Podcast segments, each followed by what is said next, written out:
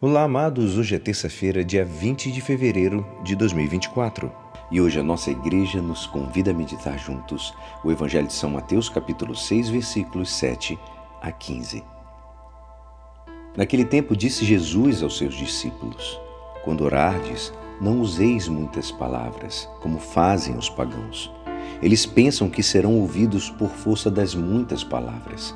Não sejais como eles, pois vosso Pai sabe do que precisais, muito antes que vós o peçais. Vós deveis rezar assim: Pai nosso que estais nos céus, santificado seja o teu nome. Venha o teu reino, seja feita a tua vontade, assim na terra como nos céus. O pão nosso de cada dia dá-nos hoje. Perdoa as nossas ofensas, assim como nós perdoamos a quem nos tem ofendido e não nos deixeis cair em tentação, mas livra-nos do mal.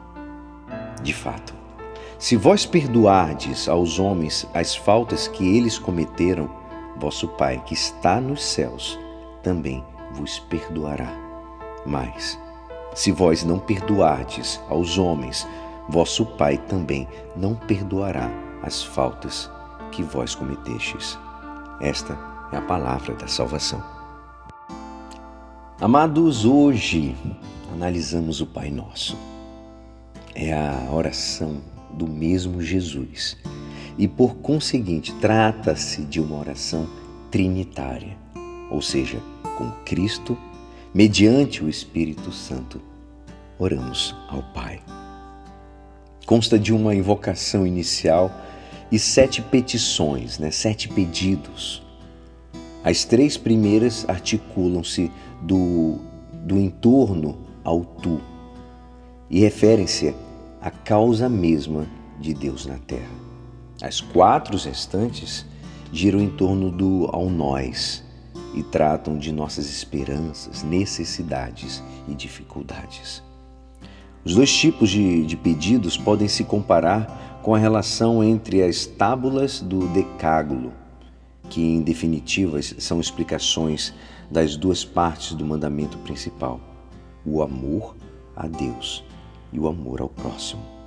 Também o Pai Nosso afirma em primeiro lugar a primazia de Deus, da qual deriva a preocupação pela maneira reta de ser homem. Antes de mais nada, a gente deve sair de nós mesmos e abrirmos a Deus. Por isso, o Pai Nosso começa com Deus e a partir dele leva-me pelos caminhos do ser homem.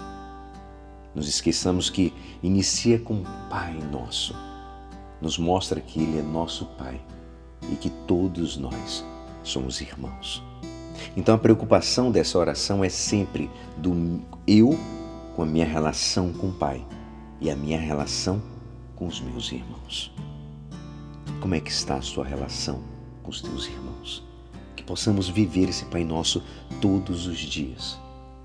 Essa preocupação, esse reencontrar. Se Deus é nosso Pai, queremos encontrá-lo todos os dias. Se você realmente acredita nele, a oração, o encontro com ele, que é através da oração, faz com que você possa matar a tua saudade e agradecer por todas as bênçãos que Ele derrama na tua vida. E Ele, por ser bom, quer também que você trate o seu irmão com amor, com ternura, como irmãos.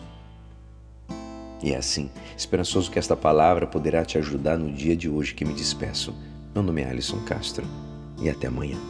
Amém.